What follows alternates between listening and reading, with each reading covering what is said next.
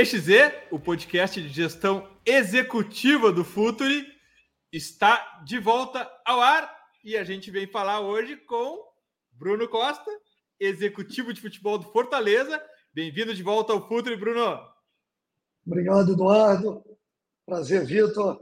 A gente já conversou outras vezes, mais uma grande oportunidade de estar falando do que a gente mais ama, né? que é sobre futebol, sobre gestão, sobre parte analítica, dados, números e, obviamente, da parte subjetiva do, dos atletas. Então, sempre um prazer de volta ao Brasil, né? depois de quase 10 anos aí trabalhando na MLS nos Estados Unidos. E eu já vou deixar aqui uma dica futebolera. Esse não é o TPI, mas eu vou deixar uma dica futebolera aqui, que o Bruno passou pelo TPI em janeiro de 2021, no episódio 195. Lá a gente falou muito de MLS. Eh, de detalhes da MLS uh, que são muito interessantes. Voltem lá no episódio 195 do TPI, janeiro de 2021. Mas hoje a gente vai falar de gestão executiva, da profissão, do cargo, das atribuições e, obviamente, da diferença entre executar esse cargo na MLS e aqui no Brasil. E o meu parceiro nessa aventura, Vitor Fleck, produtor e curador nos cursos e certificações da Future Academy. Dali, Vitor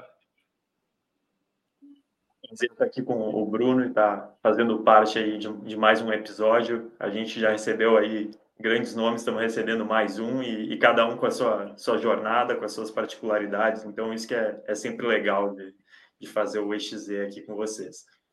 Esse podcast é uma produção da Future Academy, mais especificamente da Certificação Executivo de Futebol 2024, com curadoria Ricardo Moreira, do Orlando City, ex-colega de MLS do Bruno, para e para quem quiser saber mais, a gente vai colocar aqui durante o episódio o QR Code aqui na tela para vocês entenderem como é que funciona a nossa certificação.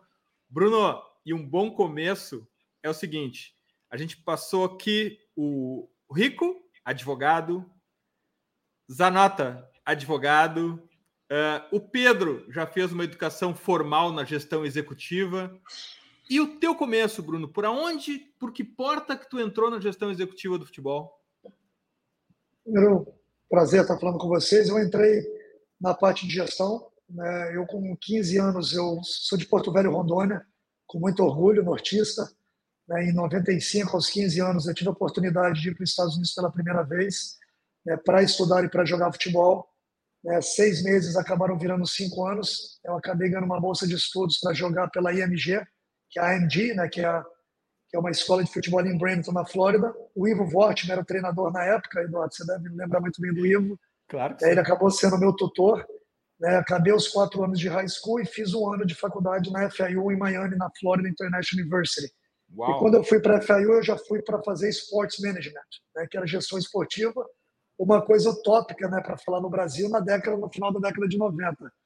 É, e aquele sonho de jogar futebol de garoto né, falou mais alto, acabei largando a faculdade, voltando para o Brasil, mas em 2000 para 2001, com 20 para 21 anos, eu parei assim, eu falei, pô, tive, né, tive uma lesão de joelho, tive uma, uma cirurgia, a gente sempre aproveitou, acho que foi um sinal né, para mim poder não perder tanto tempo no futebol, né, jogando como jogador, e eu, como já tinha essa visão né, estratégica de fazer gestão esportiva, o único lugar do Brasil, Eduardo, que tinha um curso superior de gestão esportiva era no Rio de Janeiro, né? a faculdade da cidade ali, o Maitá. Né? O professor Mauro Bozelli, falecido Mauro Bozelli, e o do Neijá eram os coordenadores do curso. Né? E quando eu falei que estava indo para o Brasil, vou retornar no Brasil, e iria fazer o curso superior de gestão esportiva, né? ninguém sabia ainda o que era. Né? Então, comecei dessa forma. É, obviamente, o Rio de Janeiro é, era sede da CBF, Confederação Brasileira de Futebol, apliquei para fazer um estágio na CBF, e aí, Eduardo, a importância desses meus cinco anos de Estados Unidos, né, de falar o inglês, de falar o espanhol, né, de falar três idiomas com português, foi fundamental para minha inserção dentro do mercado de trabalho ali de 2001 para 2002. Né, entrei um salário mínimo, deixo isso bem claro, falo para todo mundo, acho que 434 reais na época, né, foi a minha porta de entrada, mas todo o network, todo o relacionamento que eu fiz dentro do futebol começou ali. Entrei primeiro, Eduardo, para trabalhar na seleção de Masters. É, eu falo isso para algumas pessoas. O Branco, na época, ele era o diretor, coordenador da seleção de Masters, recém aposentado, o Branco na época tinha 37 anos, imagina, eu um garoto ali de 20 anos, saindo de Rondônia, Estados Unidos, e eu lembro até hoje ele me entregando uma relação, né, de primeira vez que eu encontrei o Branco, ele falou, garoto, falei, pois não, Branco, pega essa relação e contacta esses jogadores que daqui duas semanas a gente tem um jogo em Londrina. Né? Quando eu peguei a relação, Eduardo, Vitor, era Tafarel, Jorginho, Dunga, Branco, Mazinho, Ricardo Rocha, Silas, todo mundo. Então, a minha vida começou ali, né? Me jogaram uma bomba, né? no bom sentido, mas foram mentores que eu tive na minha vida, porque logo em seguida o Branco assumiu como executivo das seleções de base, das categorias de base da seleção, e ele me convidou para ser o supervisor das seleções de base. Então, é, foi assim que começou minha carreira, com muita responsabilidade, né? logo né, com, com, com, com, a oportunidade de ter mentores e pessoas que viraram meus amigos, né, como eu citei, o Branco, obviamente, que é um grande mentor que eu tive no futebol, mas o, depois o Bebeto, o Ricardo Rocha, né, o, depois o Renato Gaúcho, que eu tive o prazer de conhecer nessa época e trabalhar com ele no Fluminense, naquele vice-campeonato da Libertadores. Então, a gente sempre fala, né, na vida, muitas vezes a oportunidade ela vem e a gente tem que estar preparado né, para poder é, receber isso da melhor forma. Bacana, bacana demais. É, Bruno, a gente estava falando aqui fora do ar, mas não, não tem como não, não trazer isso e não compartilhar isso com nossos ouvintes, de que você fez uma, uma mudança aí estratégica. É, já tinha mencionado que, que a mudança para os Estados Unidos já tinha sido algo estratégico na sua carreira, que poderia parecer loucura na época, a MLS não era metade do que hoje é, com, com todos os astros que foram para lá nos últimos anos, mas você fez a transição de de CBF, seleção brasileira para a MLS e agora retorna ao Brasil justamente quando a MLS estava bombando e você brincou que, que, parecia, parecia loucura, né? Que chamaram de louco, mas que tudo foram, foram mudanças estratégicas que, que você fez na carreira. Então, queria saber um pouquinho mais de, de quais foram os motivos que levaram a, a, fazer essas transições, tanto no primeiro momento para a MLS, quanto agora voltando ao Brasil aí para o Fortaleza. Eu acho que no futebol, Vitor, é, grande pergunta, a gente, a gente precisa também né, tentar direcionar nossa carreira da melhor forma né, e sentir o momento e o mercado. Eu fiquei na CBF entre 2002 e 2007, na primeira passagem, como supervisor administrador das seleções de base. Né? Peguei todo o network LCS. Entre 2007 e 2010, eu fui com o Branco para o Fluminense. Eu, com 26 anos, assumi a base de um dos maiores clubes formadores do Brasil e do mundo, que é o Fluminense. Na verdade, naquela época, o Branco era o executivo e eu era o braço direito do Branco, né? além de ser executivo da base. Eu fazia um, muito da gerência de futebol, porque uh, eu estava no dia a dia participando da montagem de elenco também com o Branco, então eu consegui, uh, ao mesmo tempo, criar um, lastro de formação que foi fundamental para minha carreira, porque o dia a dia de seleção, Vitor, ele é diferente do dia a dia de clube, né? e o Fluminense me deu esse dia a dia de clube, a dinâmica é diferente, o relacionamento interpessoal é diferente, né? Na seleção você vai, visita os clubes e convoca os melhores, e na, no clube você está no dia a dia.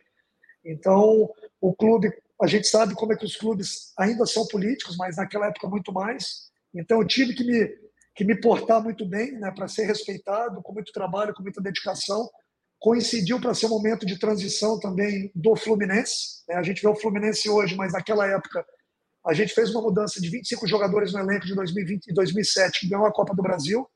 Aquele elenco que a gente montou em 2008 chegou na final da Libertadores pela primeira vez na história do, do, do Fluminense. Né? E poucos se lembram, principalmente torcedor do Fluminense, que em 2009 a gente tinha 99% de chance de rebaixamento naquela reta final.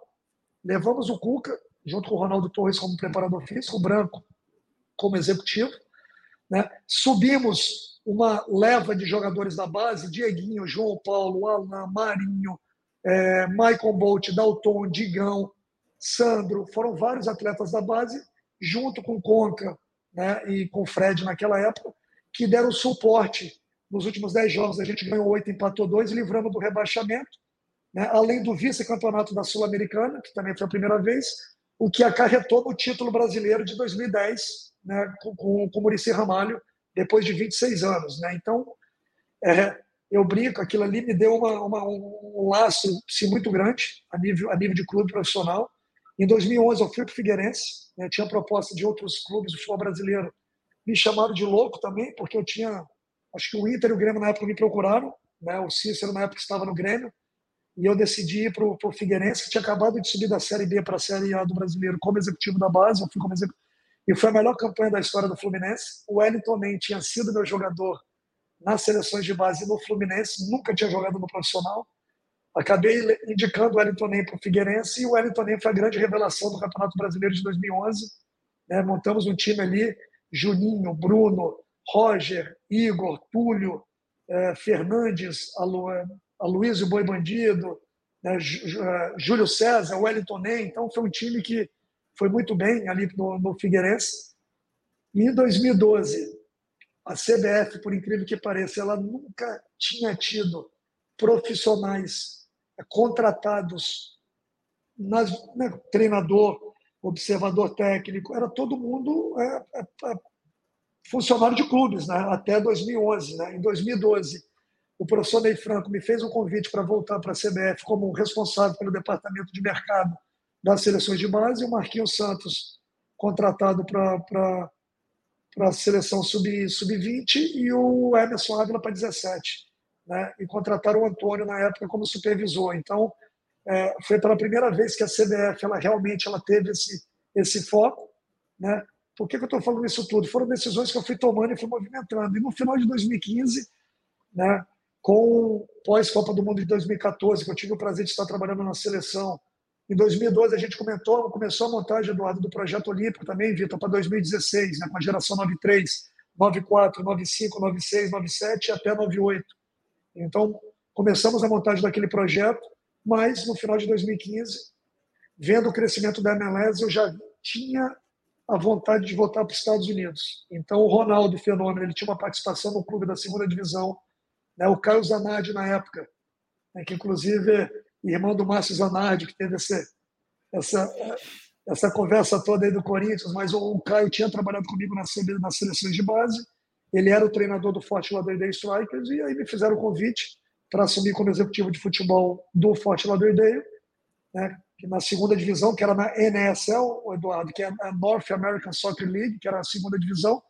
Imagina eu sair da CBF para a segunda divisão dos Estados Unidos. Né? Me chamaram de maluco mais uma vez, mas eu, eu, eu, sabia, e eu me dei um prazo de três anos para entrar na MLS, Eduardo.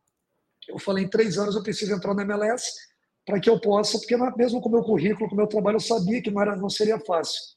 Mas depois de um ano de, de um ano no, no Forte Lauderdale, no final de 2016, começo de 2017, eu recebi o convite do San José né, para assumir como diretor do departamento de scout e mercado. Né, foi a, era mais uma oportunidade de uma porta de entrada, Eduardo, a gente sabe muito bem disso, né? é um mercado ainda muito fechado. A gente teve logo em seguida, em 2019, o próprio Ricardo, ele chegou como diretor do departamento de scout no Columbus. A gente conversou muito na época. Logo em seguida, ele foi para o Orlando também na mesma função. Né?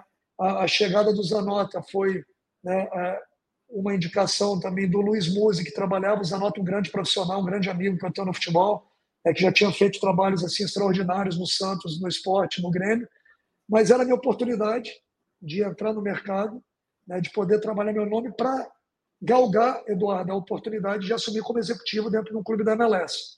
Né, mas foram sete anos ali dentro do San José, né, e eu achei que o momento era, era agora, mesmo com a Copa do Mundo de 2026, com a chegada da SAF no Brasil, com a mudança de mentalidade de gestão do futebol brasileiro, e, obviamente, com o convite que eu recebi do Marcelo Paes, que é uma referência dentro do futebol brasileiro hoje, ex-presidente do Fortaleza, atualmente CEO da SAF Fortaleza. Né? A SAF foi definida em setembro, outubro de 2023, e quando ele me fez o convite, eu não pensei duas vezes, eu achei que era o momento, né? pela carência que a gente tem de profissionais no mercado, Eduardo, existe sim uma carência de profissionais né? que, que, que possam é, exerceu a função de uma forma ampla. Quando eu digo ampla, é com conhecimento da parte de gestão, não só técnica, mas de gestão empresarial, porque a gente lida com muito, é, principalmente com a chegada das SAFs, mas é, o mercado de executivos do futebol brasileiro ele vem crescendo muito e eu, mesmo distante fisicamente, eu sou membro da ABEX, que é a Associação Brasileira dos Executivos de Futebol, desde a sua fundação ali em 2011. Então, é, a gente tem um grupo muito unido ali, muito fechado dentro desse processo.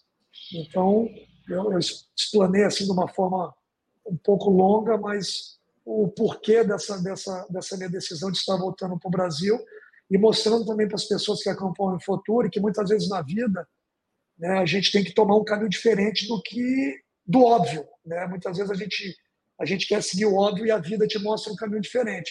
E três, quatro meses atrás, eu vi o Eduardo, eu não tinha a mínima pretensão de voltar para o Brasil. Esposa brasileira, obviamente, um filho de três anos, né, é, com o mercado já aberto, não só nos Estados Unidos, mas na Europa.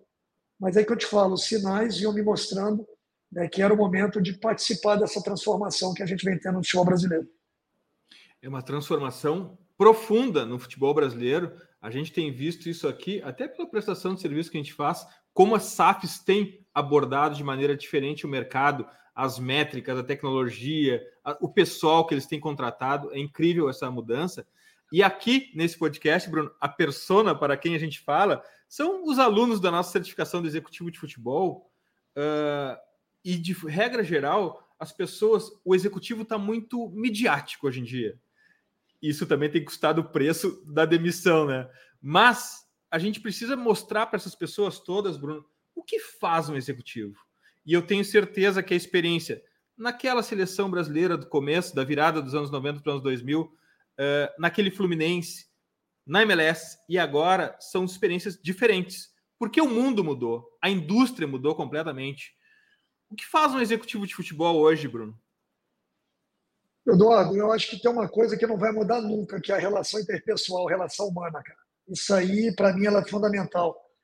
E a, e a, nossa geração, Eduardo, eu tenho 43 anos, eu acho que a nossa geração ela foi muito privilegiada de poder pegar ali o, é, o começo da era da internet, dessa globalização de informações, mas sem perder a nossa essência de humana. Né? E é uma coisa que eu bato muito em cima, Eduardo, muito. Né? Hoje, hoje eu participei junto com o departamento de futebol, né? é um compromisso meu nessa minha vida para o Fortaleza, e o pedido do próprio Marcelo, usando essa experiência que eu tenho de formação de base, da gente estar cada vez mais próximo, porque eu sempre falo, não existe, Eduardo Vitor, base profissional um clube. É um clube só dentro do... É só não, ah, aquele ali é a base, aquele ali é do profissional. Não, é o mesmo clube, né, todo mundo com os mesmos objetivos. E o executivo ele precisa abraçar todo esse processo, né, entender o que está sendo feito. É uma coisa que eu fiz. Né, fui anunciado no dia 11 de dezembro, vim para Fortaleza. No dia 2 de janeiro, eu peguei um carro no Rio de Janeiro, fui dirigindo até o interior de São Paulo para acompanhar a estreia do Fortaleza na Copa São Paulo. Eu precisava entender essa nova geração que está vindo no nosso retorno dois meninos 2005 já estrearam, já jogaram no profissional, o Cauã e o, e o, e o, e o né? Três outros meninos que jogaram a taça já estão inseridos no profissional, o Geilson e a, o Amorim já estavam no ano passado, mas né, dois meninos 2005 já jogando. Então isso isso já mostra né, essa, um pouco dessa mudança de percepção. Né? O executivo ele precisa entender os momentos, ele precisa entender de todos os processos. Eu sempre falo, a gente tem que ser bom em gestão de pessoas, e, assim de tudo, de delegar também para as pessoas para que elas, para que elas possam desenvolver o trabalho delas da melhor forma. Então, e, e entender um pouco do departamento jurídico, entender um pouco de fisiologia, entender um, um pouco de nutrição. Você tem que entender porque você vai participar de reuniões de assuntos que são inerentes né, ao, ao teu mais, departamento. Né? Mais, generali mais generalista que especialista tudo. Você tem que ser, você tem que ser bom em gestão pessoal, isso é meu meu conceito né? e generalista em, em, vários departamentos. Você tem que entender, por exemplo, o jogador ele, ele teve uma lesão, fez um exame de ressonância magnética. Você tem que entender o porquê daquele atleta ficar fora duas, três semanas. Né? Se foi uma lesão, uma lesão grau 1, uma lesão grau 2. Então, são coisas básicas que te auxiliam para você conversar com o teu fisiologista, ver se a carga de trabalho durante aquela semana foi uma carga além do que era para ser feito, receber relatórios relatórios diários, semanais e mensais com relação a todos os departamentos, né? passar o olho em tudo. Então, hoje em dia, o volume de informação é gigante, muito grande. Então, você tem que filtrar essas informações né, para que possa depois né, delegar também dentro da melhor forma. Criar a questão metodológica do modelo de jogo, entender da história do clube, né, ver qual que é, é. Quando a gente chega num clube, eu tenho que saber que eu estou num clube que tem 105 anos. Né? Não é um clube que foi nas, diferente dos Estados Unidos. Né? onde clubes foram criados há pouco tempo. Eu ainda trabalhei no clube tradicional dos Estados Unidos, que é o San Jose, que foi fundado em 1974. Né, o San José participou daquele começo do futebol da era do Pelé, Carlos Alberto Torres, ali na década de 70. Mas entender a cultura do clube, entender a história do clube de formação, quais os jogadores que tiveram sucesso no clube, qual o perfil de jogador que a torcida que a torcida abraça.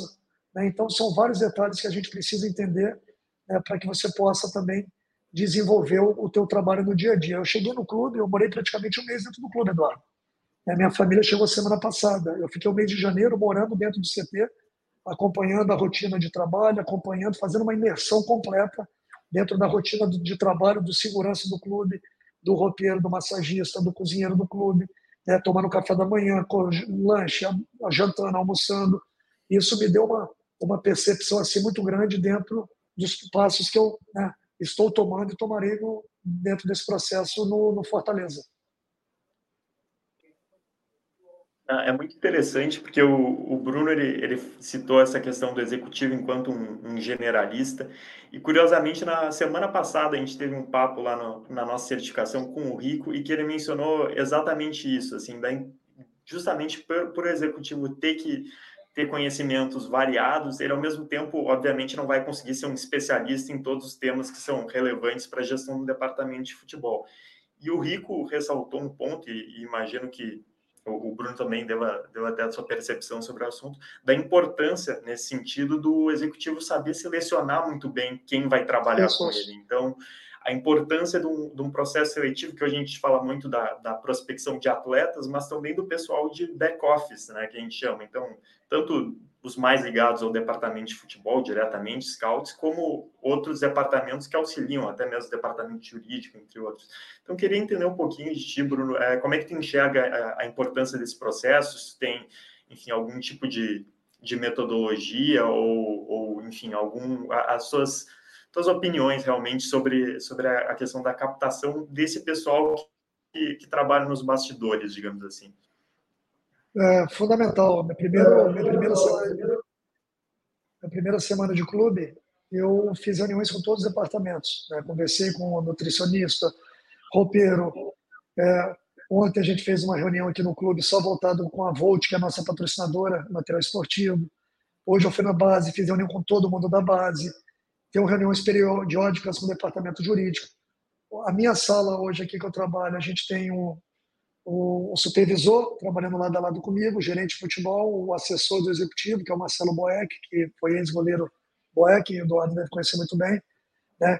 Então, as informações que eu divido hoje dentro do departamento são todas abertas, Eduardo, com relação a salários, negociações que estão acontecendo. A gente tem que ter essa confiança e abrir realmente para as pessoas que estão do teu lado, para ter um relacionamento realmente aberto de confiança dentro do, dentro do processo do trabalho. Né? A gente sabe que Culturalmente, o futebol brasileiro não está acostumado com o que a gente tem na MLS, que são salários abertos. Não está acostumado com, com alguns processos que a gente tem, mas sempre me perguntavam, Bruno, o que, que você pode trazer dos Estados Unidos para cá? O que, que você levou do Brasil para os Estados Unidos a nível de, de gestão? Então, eu acho que o americano, a gente, a gente não tem esse calor humano, a gente não tem essa, essa relação interpessoal tão próxima como a gente tem no futebol brasileiro. Então, isso é uma coisa que eu sentia muita falta e eu acho que o meu modelo de gestão, minha forma de liderar, ela, ela, ela bate muito com esse perfil né, de, de relacionamento, de, de, de trazer as pessoas muito para a nossa emoção, que é uma coisa verdadeira. Eu vivo muito o que eu faço. Né? Me perguntam muito, Bruno, como é, que, como é que você chegou onde chegou, como é que faz? Eu falo, a primeira coisa, paixão pelo que você faz. Você tem que amar o que faz. Né? Não tenho não tem hora, não tem dia, é de domingo a domingo é você viver cada treino, cada jogo cada momento como se fosse o último da, da, sua vida, com muita intensidade, obviamente com equilíbrio, né? Eu fui pai com 40 anos, né? casei com 35, então eu sempre foquei muito no meu lado profissional e fui conduzindo a minha carreira agora, né? até no aspecto pessoal e familiar, de uma forma né? muito mais madura, né, Eduardo, dentro desse processo. Então, eu acho que é o dia a dia, né? E eu brinco com todo mundo que você tem que sentir o cheiro da grama. Né? Hoje em dia, a gente vem formando muitas pessoas pelo computador que perderam muito essa relação. E não pode. Você precisa ir para o campo, você precisa começar na base, você precisa começar lá embaixo para que você possa valorizar todos os passos, né, todos os processos antes de chegar no topo da pirâmide. Né. Então, eu, eu, eu acho que a gente, a gente aprende muito com todo mundo. Eu cheguei no clube, tem a Toinha, que é uma funcionária que tem 57 anos de clube, ela tem 80, 83 anos, e todo mundo que chega no clube, ela pega, ela, ela e você vê nos olhos dela, ela não tem ninguém que conhece o clube mais do que essa pessoa. E ela te passa uma até me arrepio quando falo, porque ela te passa um, uma energia, um, uma ligação assim com o clube que é uma coisa de outro mundo. Então, e eu falei para os jogadores da base hoje, para os profissionais, né? É, é um privilégio hoje trabalhar no Fortaleza. A gente tem que valorizar a história do clube, valorizar o que, que o clube passou para chegar onde chegou. E a liderança, o, Vitor Eduardo, ela, é, você lida por exemplo. Tá? E pelo menos meu modelo de liderança é por exemplo. Não adianta você pedir para fazer, você falar para fazer e você não, não ser o exemplo daquela, do que você está pedindo. Então, é o horário que você chega, é a forma que você se veste, é a forma que você trata as pessoas, é ser sério na hora que tiver que ser sério, é brincar na hora que tiver que brincar. Então, criar esse equilíbrio entre as pessoas e todos os departamentos para que tenham um respeito, mas ao uma admiração pelo que você esteja fazendo. Bruno, sempre numa, num cargo executivo, seja no futebol, em qualquer outra indústria, tem um momento muito sensível e, de certa forma, definidor de todo de toda a sequência do relacionamento, que são os primeiros 90 dias. Eu acho que tu é a pessoa certa para falar sobre isso, porque tu estás dentro desses primeiros 90 dias no, no Fortaleza, mas a gente pode pegar a experiência dos teus outros primeiros 90 dias uh, nos outros clubes também. Bruno, o que se faz nos primeiros 90 dias? Uh, escutar bastante, né, escutar muito, as pessoas, né, respeitar os processos. A gente não chega como é, a pessoa que vai mudar tudo, isso aí não, não existe, mas a gente chega com ideias novas, com metodologias diferentes. Eu acho que a gente tem que potencializar é, o que o profissional tem. Eu tenho, eu tenho alguns casos emblemáticos na minha, vida, na minha vida que me lapidaram muito para chegar onde eu cheguei. E a gente aprende com o erro dos outros, né, com o próprio erro, erros nossos também, e a gente tem que ter humildade de estar sempre evoluindo. Em 2007, quando eu cheguei no Fluminense, eu não esqueço até hoje, eu cheguei no clube em Xerém para assumir a base do clube e recebi uma relação para demitir funcionários, uma relação de demissão, lista de demissão. E eu conto essa história porque me marcou muito. E os dois nomes que estavam no topo para serem demitidos, um virou meu braço direito, o outro virou meu braço esquerdo. Eu fui padrinho de casamento de um, ele foi meu padrinho de casamento e virou uma pessoa de minha estrita confiança na sequência da minha vida profissional. Para você ver como é que é, como é que é esses conceitos, né? Como é que isso para mim foi o divisor de águas, isso partiu de uma eu não tinha experiência ainda, mas a vida me mostrou pela minha conduta, pela minha ética, pela forma que eu, eu trato a minha vida, eu não achava justo e certo eu mandar alguém embora sem conhecer. Ponto. Outra foi o meu processo de, de contratação para o São José tinha 80 funcionários, 80 candidatos, me falaram depois, eu não sabia. Né? Que tinha 82 candidatos. E eu fui jantar com, com o Jesse na época, que era executivo do clube, junto com, com o CEO do clube. Eu abri meu laptop, Vitor e Eduardo, para mostrar meu trabalho. Eu fui ali todo. Eles foram e fecharam meu laptop. Puf. Eu falei, pô, perdi o emprego, né? Eles falaram, Bruno, a gente não te trouxe aqui para conhecer do teu para te conhecer do teu conhecimento técnico. Isso aí a gente já sabe. A gente te trouxe aqui para te conhecer como pessoa. Você profissionalmente, a gente já pegou as informações, já sabe do teu potencial como profissional. Mas a gente quer saber você como ser humano. Então, ali a gente teve uma conexão muito grande do meu lado humano, por isso que eu falo da relação interpessoal, porque você contratando caráter, você consegue desenvolver as valências da pessoa. Se você contratar um mau caráter, ele pode ser o melhor profissional do mundo, que uma hora ele vai te criar problema. Falando português bem claro. Então, isso tudo né, foram dois momentos que me marcaram bastante. Então, dentro desses 90 dias, como você falou, eu procuro seguir né, esses processos de escutar bastante, não tomar decisão, não trazer ninguém, não contratar ninguém, até que eu entenda todos os processos dentro do clube. Bacana, bacana demais. É, Bruno, indo mais para o departamento de futebol em si, é, a gente até estava escutando antes da, da entrevista aqui o, o, seu podcast no TPI, e é interessante você falar da, da contratação do Wellington Nem né? Que, e você cita também uma peculiaridade que você observou da questão da adaptabilidade do jogador, né? Então, é, lá você também comenta do, dessa questão do, do, fator humano mesmo do jogador e como isso, às vezes, hoje, mundo em que a gente está aí inundado de, de, dados, talvez a gente deixe de, de enxergar um pouco esse aspecto de, de como o jogador é, pode, às vezes, ser um jogador excelente, mas num determinado contexto é, ser uma contratação que talvez não faça muito sentido, é algo até que o, que o Monte ele, ele costumava falar no, no Seguir, que é um excelente jogador, mas não um excelente jogador para nós, né? Então, queria que, que, tu falasse um pouquinho mais sobre como que, que tu enxerga essa questão de como identificar é, a, um, o rendimento que um jogador pode ter e essa questão da adaptabilidade no momento de analisar uma contratação, né? Como identificar se esse, essa potencial adaptação ou não, ou se é um jogador que não pode ter uma, uma dificuldade no contexto do clube. Bruno, eu vou, pegar, eu vou, eu vou pegar uma carona, eu vou pegar uma carona nessa pergunta super interessante do Vitor para uh, querer saber também como é que é o processo de tomada de decisão do departamento de mercado no Fortaleza SAF. Não, excelente. Eu, perguntas, é por isso que eu falo, o San José ele não era um clube, nunca foi e ainda não é na MLS. O, o clube com maior maior gasto, nosso orçamento era um dos seis, sete menores da liga nos últimos seis, sete anos. Né? Então é um clube que a gente voltou muito, desde a minha chegada em 2017, para o trabalho de base de formação, né? utilizando muito. O, o, o José conseguiu uma coisa praticamente assim única. Né? Eu, esse ano de 2023, dois jogadores na relação dos 40, dos 60 melhores do mundo, 0,6, a gente tinha dois atletas naquela relação, Fidel Barajas e Cruz Medina. Né? Então, um clube que tinha um jogador na base no profissional em 2017, tinham 15 em 2023, sendo que desses 15, dois jogadores né, entre os melhores do mundo, o Fidel Barajas acabou saindo para o Charleston Battle e agora foi para o Real Salt Lake, né, por questões contratuais lá no clube, mas foi um atleta identificado com 14, 15 anos do clube, porque a gente sabia que não era um clube que, que ia gastar milhões, que o San José não era o Los Angeles Galaxy, um LAFC, né, um, ou outros clubes. Então, até as contratações que a gente fez no mercado foram contratações dentro de oportunidade. Cristian Espinosa, Rodrigues, Daniel Goleiro, né, o Marcos Lopes, lateral da seleção peruana. A gente começou a buscar e, e a gente trabalhava muito com orçamento limitado. Então, é, essa limitação e essa organização que a gente tem na MLS, ela me ajuda muito dentro das tomadas de decisões que a gente tem dentro do Fortaleza e, e me disciplinaram bastante também para essa minha sequência profissional. Então, então hoje,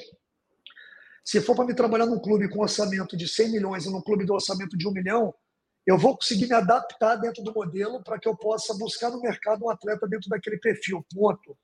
Né? Então, essa adaptabilidade é uma coisa que a Liga me deu muito com relação a isso. Então, trazendo um pouco disso, né? eu vejo o São José, de uma certa forma, com um pouco ou bem parecido com Fortaleza. Né? O Fortaleza não é o clube que você vai gastar mais, você não vai gastar igual o Flamengo, igual o Corinthians, igual o próprio Vasco, o Botafogo e outros clubes, mas é um clube muito organizado, né, que propicia uma estrutura que você precisa para desenvolver seu trabalho. Né? Eu tive o prazer e a oportunidade de trabalhar com grandes treinadores na minha vida. Eu trabalhei com o Cuca, com o Parreira, com, com, com o Filipão, com o Tite, com todos. E eu trabalhei três anos e meio com o Matias Almeida, que é uma comissão totalmente argentina. E quando eu chego no Fortaleza, eu trabalho com o Voivoda. Então, até a comunicação, a relação humana do argentino é muito forte com os jogadores e com todo mundo. Então, para mim, foi muito, muito fácil, Eduardo, a minha transição dentro disso. A comunicação, o perfil de jogador, o modelo de jogo. Então, entendendo isso tudo, o Cifec já faz um trabalho formidável no Fortaleza desde 2015. Né? Você deve ter acompanhado a história o CIFEC é centro de inteligência do Fortaleza Esporte Clube, né? Então a gente tem grandes profissionais hoje dentro do departamento, né? mas a gente consegue melhorar alguns processos, a gente consegue é, passar um pouco da nossa experiência, aprender com eles também, né? Como é que foram feitas contratações que deram certo e como é que foram feitas contratações que de uma certa forma não renderam o esperado. Então, criando esse equilíbrio, né? Junto com o conhecimento analítico que a gente vem introduzindo hoje dentro do clube também, né? A gente vem fazendo, mas é, é uma área que a gente vai começar e continua evoluindo cada vez mais, ter um embasamento analítico, mas sem perder o embasamento subjetivo na hora de contratar um jogador. A nossa comissão é muito atuante, Eduardo. O Voivoda ele observa, quando a gente chega numa lista final, ele observa o jogador a fundo. Né? Ontem, por exemplo, teve uma situação do jogador que eu pedi para ele observar. Né? Um jogador sul-americano, ele sentei com ele ontem, daqui 10 horas da noite, ele batendo passo a passo as características do jogador em duas páginas para mim. Então, é, eu acho fundamental. Né? Chega no, no, no funil final, ele entra de cabeça. O Luquinhas, que é um jogador que a gente trouxe da MLS, é um atleta que eu conhecia desde a época de Portugal, né? Polônia, por exemplo, e depois ele foi para o Red Bull. Então, um atleta que nunca tinha jogado no Brasil, né? muito parecido com a situação do Cauli, né?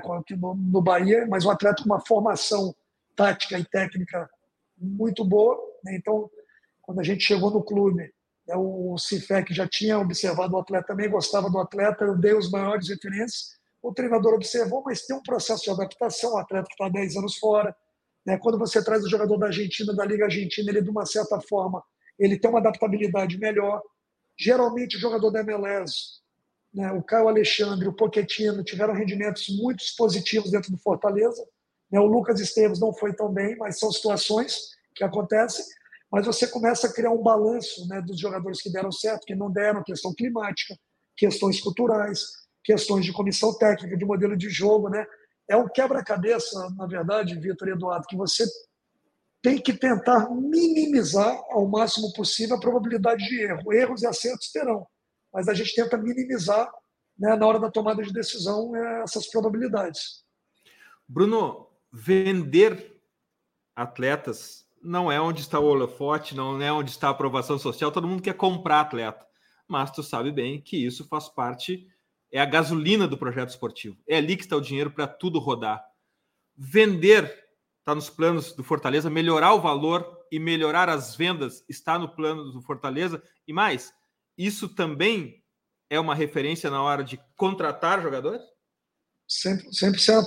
Eu falo que o, a, a formação e a venda ela tem várias, ela tem algumas etapas. Primeiro, na base, você identifica faz a captação do jogador de 10, 11, 12, 13 anos para desenvolver aquele atleta dentro da tua metodologia. Depois você vai para o mercado e buscar atletas de 16, 17, 18 anos né, que tenham tido uma formação num clube grande ou uma boa formação no clube. A gente existe clubes também que não são clubes de camisa, mas são bons clubes formadores. Né, buscar esse atleta no mercado. Depois, pela questão, as questões monetárias, é, e o aumento de, de, de jogadores estrangeiros no mercado sul-americano, no mercado brasileiro, ou de 5 para 7, buscar também esse jogador no mercado sul-americano com um custo mais baixo do que o mercado nacional. Depois, os jogadores de 20, 21, 22, 23, 24 anos, com maturação tardia, caso do Moisés, por exemplo, que estourou com 23 anos na Ponte Preta, 24, e veio, e veio para Fortaleza. Então, a gente começa a criar esses equilíbrios né, dentro do mercado, buscar né, esses diferentes perfis de jogadores, né? e a base ela faz parte do processo. Naturalmente, vender jogador hoje um clube como Fortaleza ele precisa, ele tem, a gente tem metas orçamentárias para serem atingidas dentro do departamento de futebol de vendas, né? Ah, então isso tudo é fundamental e a gente tem que ver um clube como uma grande empresa, uma empresa com metas, uma empresa com objetivos, uma empresa que tem que ser cobrado dos executivos do clube e a gente sabe que vai ser cobrado, mas uma coisa que eu falei desde o começo da minha chegada: trabalho, ética, conduta e comprometimento, isso é uma coisa que eu posso garantir, né? porque isso depende de mim. Agora, a gente tenta trabalhar da melhor forma para a bola entrar, né, Eduardo? Então a bola ela tem que entrar, o resultado ele tem que acontecer, mas o mais importante é você deixar os processos muito bem encaminhados dentro do clube. É uma coisa que a gente né, vem tentando fazer da melhor forma. Ah, muito legal. É, pegando um pouco da, da outra ponta, já que agora a gente falou de, de vender, é, Bruno, você mencionou é, que ao longo da, de toda a sua carreira você costumou trabalhar em clubes que tinham essa questão de ter uma restrição orçamentária maior, e claro que eventualmente isso dificulta muito competir com um clube que, que tem um poderio financeiro maior, mas a gente sabe que assim, de, de alguma forma o executivo tem que tentar é, vender o clube, vender o projeto esportivo para o atleta na hora que senta na mesa de negociação. É, como tu enxerga que são os caminhos para mostrar no momento da contratação de jogador, da negociação, convencer o atleta de que assim, vender realmente o clube para o atleta quando se tem essa limitação e que se sabe que não se pode oferecer um, um salário nos patamares dos clubes que mais gastam na, na liga onde o executivo está inserido? Não, Fortaleza é o clube hoje, nos últimos sete anos, que mais cresceu no Brasil. Né? Isso aí é notório, cresceu em todos os sentidos, né? a nível de visibilidade, a nível de, de gestão, a nível de organização e, obviamente, os jogadores eles falam entre eles, os empresários eles falam entre eles. Então, é, hoje o Fortaleza né, e os clubes que eu passei, eu sempre por isso eu sempre bati muito na questão da credibilidade. O clube, a instituição é importantíssimo, mas a pessoa que está lá dando a cara, né, é, muitas vezes os torcedores não, não, não, não têm noção, ideia realmente é, do quão importante é né, e o quanto a gente utiliza essa nossa credibilidade respeito no mercado para trazer benefícios para o clube na hora de na hora de finalizar uma operação, na hora de contratar um jogador, né, na hora de, de mostrar para um atleta realmente que é um clube organizado, um clube sério, um clube que, que cumpre com as suas obrigações. Na hora que a gente tem um treinador que está indo para a quarta temporada, a gente acabou de anunciar a renovação de contrato do Voivoda até 2025. Então, todos esses processos, quando você mostra para um, um, atleta que você que é um clube que honra com as suas obrigações, que é um clube que, que é um clube que cumpre né, é, rigorosamente com tudo, e a gente tem o Marcelo Paes, obviamente, como, como líder do projeto, como CEO do clube. Agora o próprio Alex Santiago, que é o presidente do clube, que é uma pessoa também que foi muito importante dentro desse processo. E a gente tem pessoas né, é, jovens, né, pessoas é, com índole, pessoas que têm o mesmo, o mesmo caminho, né, e isso acaba atingindo de cima para baixo. Né? Então, isso impacta muito os jogadores, impacta o mercado, e as conversas, quando a gente tem na hora de contratar, e eu deixei isso bem claro na minha chegada ao clube, né? na minha primeira entrevista coletiva para a imprensa, tem uma coisa que o pessoal falou muito. Eu falei que Fortaleza ele não pode, Vitor, ser a segunda opção de ninguém. assim não... O atleta, para vir para Fortaleza, o Fortaleza tem que ser a primeira opção dele. Então, ele tem que querer estar aqui. Então, quando o atleta ele quer estar no lugar, quando o profissional ele quer estar no lugar, o rendimento né, muda com certeza. Bruno, Uh, um ponto que a gente acabou aprendendo nesse, nessa, nesse, EX, nesse podcast EXZ sobre gestão executiva do futebol uh, e que passa longe dos olhos do, do público é o departamento médico. Como que se mede a eficiência de um departamento médico, já que ele é tão relacionado com calendário, gramado, interesse do jogador em se recuperar. Esse é um ponto sensível de uma gestão executiva. Fala para a gente do departamento médico, Bruno. Avião no chão e jogador parado é prejuízo. É, avião, ah, quando, avião, avião quando não está voando e jogador quando não está jogando, a empresária está perdendo dinheiro e o clube também está perdendo dinheiro, porque você está pagando o salário do jogador. Então, você precisa é, ter um departamento de fisiologia, de preparação e médico assim, super hiper profissional e preparado para que você possa ter o atleta performando da melhor forma, porque o atleta sempre está jogando, o salário dele não vai aumentar nem diminuir, vai continuar o mesmo, porque as obrigações estão ali. Aí você pede tecnicamente quando o jogador de alto nível não está jogando. A gente sabe que o futebol é um esporte de, de contato, é um esporte de alto rendimento e que naturalmente terão momentos e momentos. A gente né, vê o próprio o próprio Vasco é agora com a infelicidade de perder dois jogadores importantíssimos, no caso do Paulinho e do Jair. Então, o executivo ele tem que estar preparado. Muitas vezes a gente não quer que isso aconteça, né? mas são situações que acontecem. O executivo ele tem que estar preparado, né? É, seja nas categorias de base ou junto com o departamento de mercado, para suprir né, ausências quando algum tipo de lesão acontece. Bruno, uh, a gente tem perguntado uma pergunta recorrente para os demais parceiros e executivos que passam por aqui, é não só exatamente sobre a tua relação com o clube, mas nesse final de podcast, a gente queria saber também qual projeto de gestão executiva do futebol que te inspira, qual o executivo, qual clube que lida bem com isso, interessa se no Brasil, MLS ou Europa, mas qual é tu, qual, quem é que te inspira como gestor executivo de futebol, Bruno? Eu tive, eu tenho um exemplo né? O, meu pai sempre foi uma referência para mim. Meu pai foi presidente de clube, meu avô foi fundador de clube. Oh, conta é, essa história aí, que história é essa? A gente não sabia meu, disso. Meu, meu avô é fundador do Nacional de Uberaba, cara, no interior de Minas Gerais. Ele, em 1943, ele fundou o Nacional de Uberaba com mais 11 amigos de rua. E ele contava meu avô falecido. Né? Então, eu, eu, eu, cresci escutando muito meu avô contar. O meu pai foi presidente do clube, também do Nacional. E meu pai, mas meu pai não era filho do meu avô, não. Ele é, meu avô é filho da. É, pai, o meu avô é pai da minha mãe. Né? E o meu pai, por coincidência, conheceu minha mãe e acabou. Era genro, antes, genro. Era genro dele e foi presidente do clube. Então, e eu dentro desse processo, meu pai me, me ensinou muito, junto com meu avô, desde a minha, da minha infância, né? principalmente essa relação pessoal muito grande. E depois, obviamente, dentro do trabalho, o Branco foi uma pessoa que me inspirou bastante. O Branco, o Branco foi um, um mentor para mim dentro do futebol, dentro desse processo. Né? E eu vejo hoje, até falo muito a gente a história, ou em 2007, quando eu era executivo da base do Fluminense, eu conheci o Marcelo Paes, o Marcelo Paes naquela época com 23 anos, eu com 26. O Marcelo, ele era diretor de uma escola, né? E a gente, ele tinha um projeto de futebol e a gente levou alguns meninos para fazer avaliação no Fluminense. E a gente conta muito isso, né? São 17 anos aí praticamente, né? Desde essa, desse período. Eu falo, eu falo isso com o Marcelo.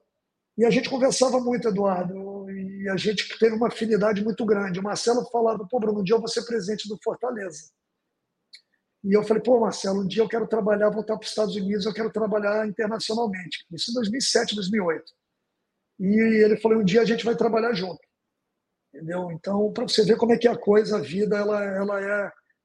O Marcelo acabou seguindo todo o processo. Em 2017, né, no final da temporada, quando ele assumiu como presidente do, do Fortaleza, foi quando eu, na minha primeira temporada nos Estados Unidos, a gente sempre conversando muito, trocando ideia. O meu momento era completamente diferente, né? A gente discutindo na contratação do Carlos Alexandre, contratação do Pochettino, do próprio Voivoda, ele falou isso na minha na minha entrevista coletiva, ele me ligou para perguntar, que eu conheço muita gente no mercado sul-americano, então a gente tinha uma ligação muito forte e o Marcelo ele virou uma referência dentro desse modelo. Ele implementou métodos e ferramentas de gestão, né, que ele tinha da, da, da, escola, né, que ele era o gestor, ele já era o gestor dentro da escola que ele ele era era dono junto com a família e além da paixão do conhecimento dele com futebol, então ter essa oportunidade de depois de tanto tempo de estar trabalhando com Marcelo Paes aqui dentro do Fortaleza, né, da gente estar aprendendo um com o outro, conversando,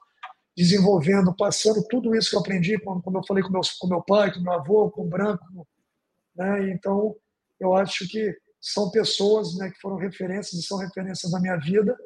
E eu acho que a gente precisa ter referências. Né? E eu vejo hoje né, uma coisa, a gente não nota, o Eduardo, mas a gente hoje é referência para muita gente, cara. E isso é uma coisa que me impacta muito. Né? Então, a nossa conduta, a forma que a gente conversa com os outros, nosso trato, nosso tratamento, então, eu quero ser uma pessoa, como eu sempre fui aberta, uma pessoa que seja referências de, de boas ações, é uma referência positiva. Né? Eu sempre falo que é, não dá para agradar todo mundo, mas princípios de vida que eu carrego desde a minha do meu nascimento, que meus pais me passaram e sair para mim são inegociáveis. Né? Então, quando você tem essa, é, esses princípios muito bem direcionados, facilita todo o processo que você vai ter dentro da sua vida. Então, é, dentro disso que eu, que eu passo, é o gestor.